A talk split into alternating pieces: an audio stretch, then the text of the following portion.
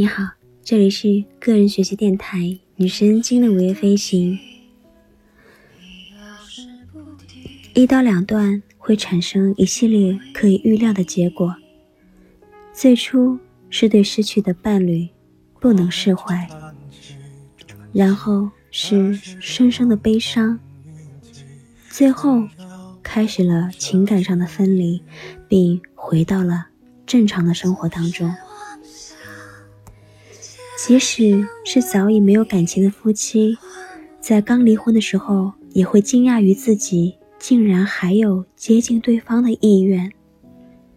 其实，这是因为深入而长久的依恋关系很难快速的分离，分离是一个过程，而不仅仅是一个事件。所以，今天我们将要一起学习的是。亲密关系是如何结束的，也就是分离的过程。在约会的情侣当中，通常关系越是亲密长久，可选择的对象越少的话，那他在分手的时候就会越痛苦。不过，令人惊讶的是。鲍麦斯特和沃特曼有一份研究报告指出，在数月或者数年之后，拒绝别人的爱比自己的爱被别人拒绝更能够唤起人们心中的痛苦。人们的这种痛苦来自于对伤害他人所感到的内疚，还有来自于心碎的爱人的执着所引起的。自己心里的不安，也来自于自己不知该如何做出反应。对已婚者来说，离婚是有额外的代价的，比如说，父母和朋友感到震惊，或者对自己违背了誓言感到内疚，又或者。养育孩子的权利受限等等。然而，即便如此，每年仍有上百万对夫妻愿意付出这样的代价而使自己获得解脱，因为他们觉得持续一段痛苦而无所获益的婚姻关系将是更大的代价。在一项对三百二十八对已婚夫妇的研究当中发现，持续一段不幸婚姻的代价，除了上述的原因以外，还包括与婚姻满意者相比，婚姻不和谐者患抑郁症的几率会高出十倍。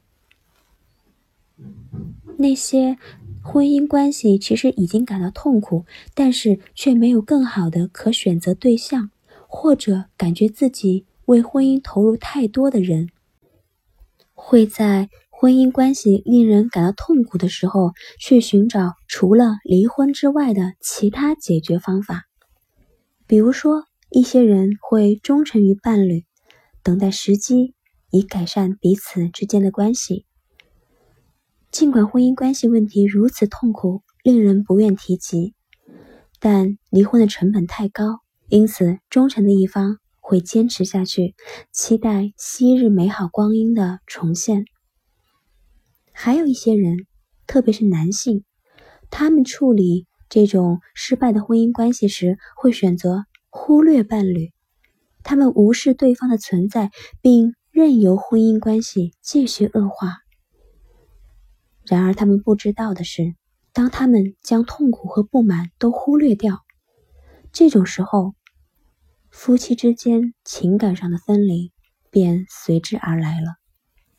夫妻之间谈话的更少，并重新定义他们没有彼此的生活。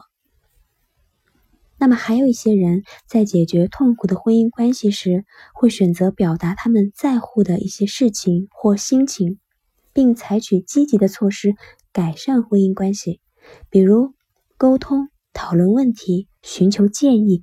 尝试改变等等。在涉及四万五千对夫妻的一百一十五项研究当中显示，不幸福的夫妻彼此争吵、命令、责难和羞辱，而幸福的夫妻呢，通常更加的一致、赞同、妥协，并且愉快。在观察了两千对夫妇之后，约翰·戈特曼指出，健康的婚姻并不是说他们之间没有冲突，而是夫妻双方能够调和彼此间的差异，并且他们将感情看得重于彼此之间的相互指责。也有学者指出，在成功的婚姻当中，积极的互动，比如说微笑、触摸。赞美、欢笑与消极的互动，比如说讥讽、反对、羞辱，这样的数量之比至少应该为五比一，才是成功的婚姻法宝。戈特曼和他的同事又对一百三十对新婚夫妇进行了为期六年的追踪研究。他们发现，如果丈夫能够接受妻子的批评，比如当妻子说“你别插嘴”。说这话的时候，丈夫的反应如果是“哦，对不起，你刚才说什么了？”那么的婚姻还能够继续下去。但如果此时丈夫反唇相讥说：“哈，如果有我说话的份儿，我还会插嘴吗？”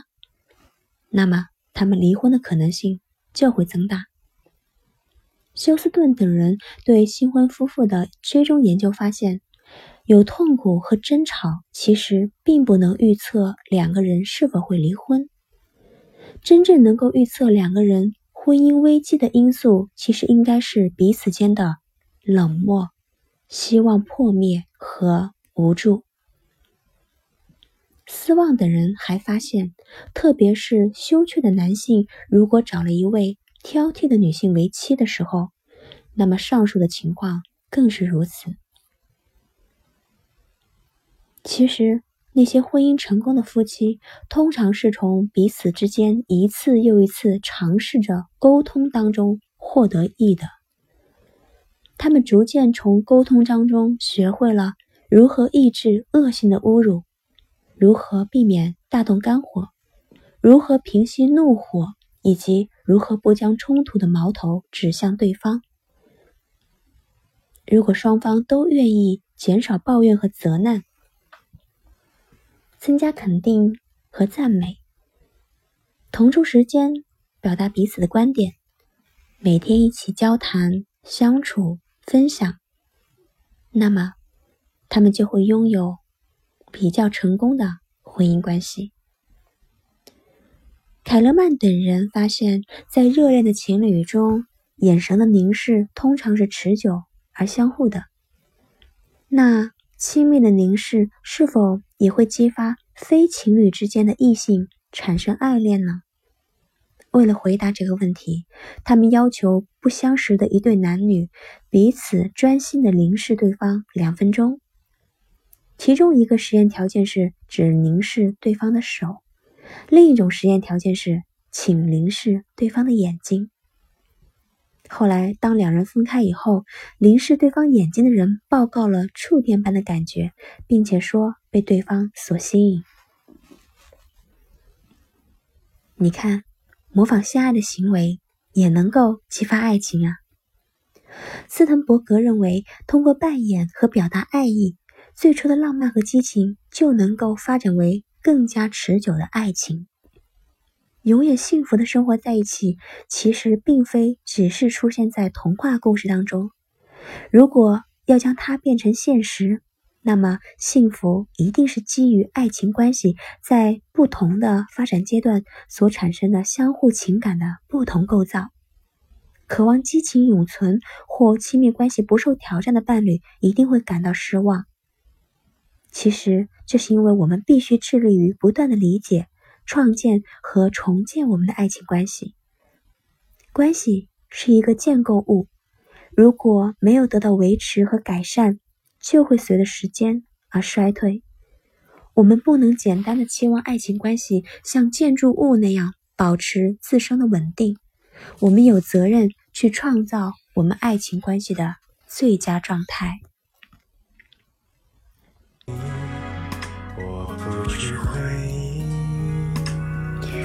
那么，我们一起来复习一下亲密关系是如何结束的、分离的过程这部分的内容吧。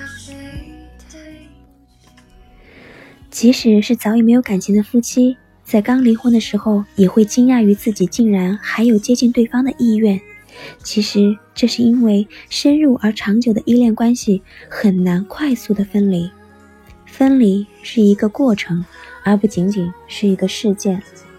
通常而言，关系越是亲密长久，而且可选择的其他对象越少的时候，那么这个人分手就会越痛苦。不过，拒绝别人的爱比自己的爱被他人拒绝更能够唤起人们心中的痛苦。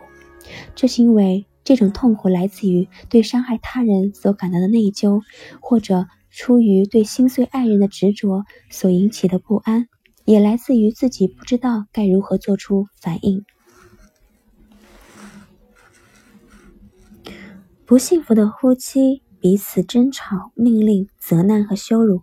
而幸福的夫妻呢，通常更加的一致、赞同、妥协，并且愉快。但其实，健康的婚姻并不是说夫妻双方没有冲突，而是夫妻双方能够调和彼此间的差异，并且在他们看来，两个人之间的情感重要于对彼此相互的指责。还有心理学家的研究表明，如果丈夫能够接受妻子的批评，那么他们的婚姻通常能够继续下去，而如果丈夫对妻子的批评反唇相讥的时候，他们的离婚可能性就会增加。有的时候有痛苦和争吵，其实并不能预测两个人是否会离婚。真正能够两个人预测会离婚的因素是两个人之间的冷漠、希望破灭和无助。那些婚姻成功的夫妻，往往都是通过他们一次又一次尝试着沟通当中去获益的。他们逐渐从彼此的沟通当中学会了如何抑制恶性的侮辱，避免大动肝火、平息怒火，以及不将冲突的矛盾指向对方。如果双方都愿意减少抱怨和责难，增加肯定和赞同，并腾出时间表达彼此的观点。每天一起交谈、相处、分享的话，那么成功婚姻的关系，你我都会拥有。我们不能简单的期望一段美好的爱情关系会像建筑物那样永远保持自身的稳定性。我们是有责任去创造我们爱情关系维持最佳状态的。那么今天的内容就是这么多了，希望你每一天都是快乐的。也希望你每一天都有新收获。我们下一次再见了。